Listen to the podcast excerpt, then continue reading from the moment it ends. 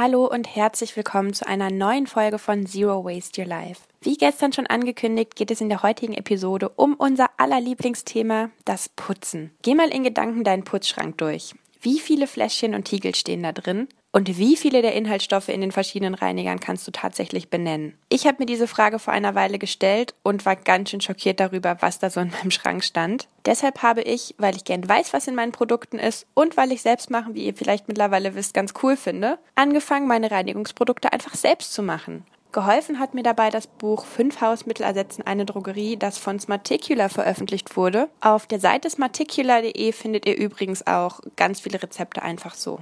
Jetzt steht die Frage im Raum, von welchen fünf Hausmitteln spricht sie da? Ich zähle sie einfach mal auf und gebe euch anschließend einen kleinen Rundown, was die Hausmittel so können.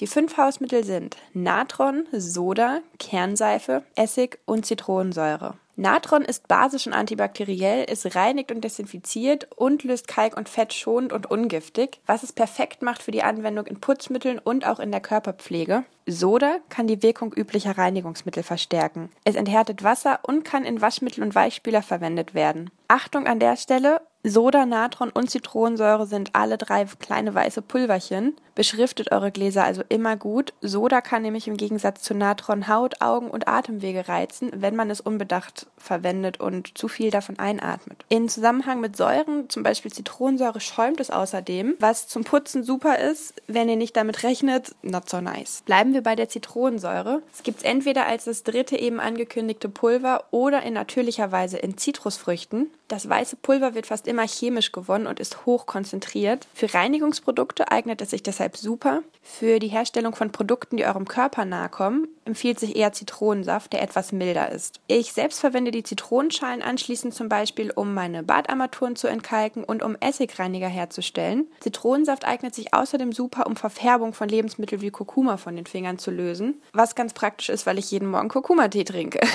Essig wird schon seit vielen Jahrhunderten von Hochkulturen verwendet und das zu Recht. Essig ist nämlich entzündungshemmend, antibakteriell, fiebersenkend und hat einen positiven Einfluss auf den Säurebasenhaushalt im menschlichen Körper. Mit Haushaltsessig oder entsprechend verdünnter Essigessenz lassen sich außerdem unzählige Reinigungsmittel, Pflegemittel und Drogerieprodukte ersetzen. Als Gesichtswasser nutze ich beispielsweise Apfelessig mit abgekochtem Wasser und um Universalreiniger herzustellen, lege ich meine Zitronen- und Orangenschalen in Essig ein. Kommen wir zur Hausmittel Nummer 5, die Kernseife. Kernseife wird aus pflanzlichen oder tierischen Fetten gewonnen, die mit einer Lauge in Seife und Glycerin verwandelt werden.